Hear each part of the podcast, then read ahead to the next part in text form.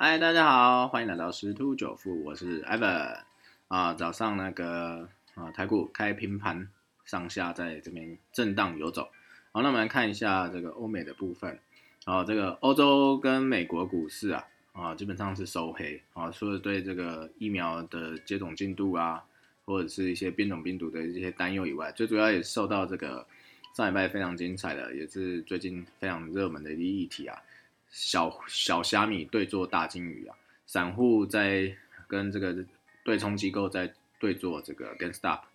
啊，这个但是这个 gain stop 这一个这样操投机性操作啊，已经开始有点影响到这个金融市场啊，所以这个就让呃这个欧美啊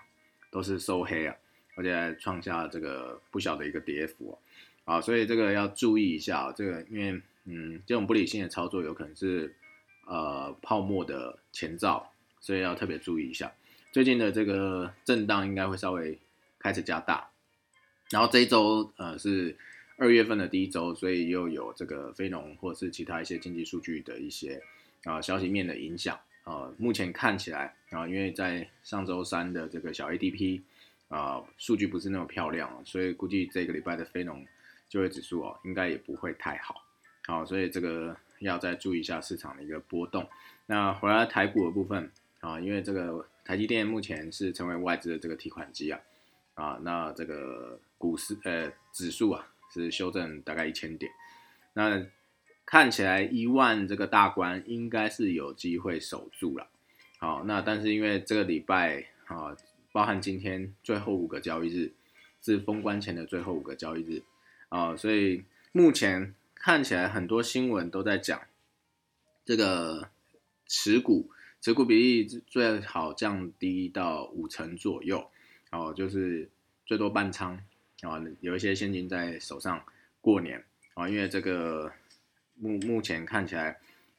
融资余额是偏高了啊，所以要慎防这个多杀多啊。那大部分分析证券的分析师都是比较持中立的态度，当然。封关收红啊，这个是大概率会实现的，没有问题。可是爆股过年又是另外一个问呃要思考的部分啊，好，所以还是建议这个不不太不太需要爆太多股了，哦，最好是采取防御操作，因为毕竟呃目前这个散户对做这种投机心态还是很强，那难保好接下来还会有一些这样对做的一些。呃，操作出现，那如果这种操作太多的时候，就会影响到其他商品，因为像白银今天早上又暴涨，啊，短短的三个交易日，从二十一盎司二十四块多美金涨到二十八块美金了，大概涨了接近二十八，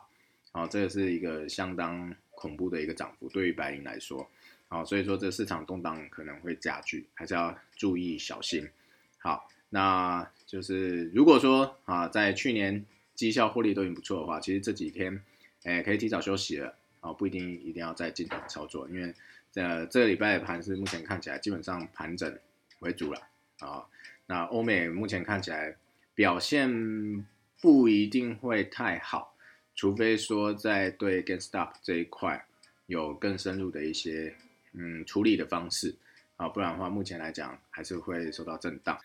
好，那就今天的节目就到这边，祝各位投资愉快喽，拜拜。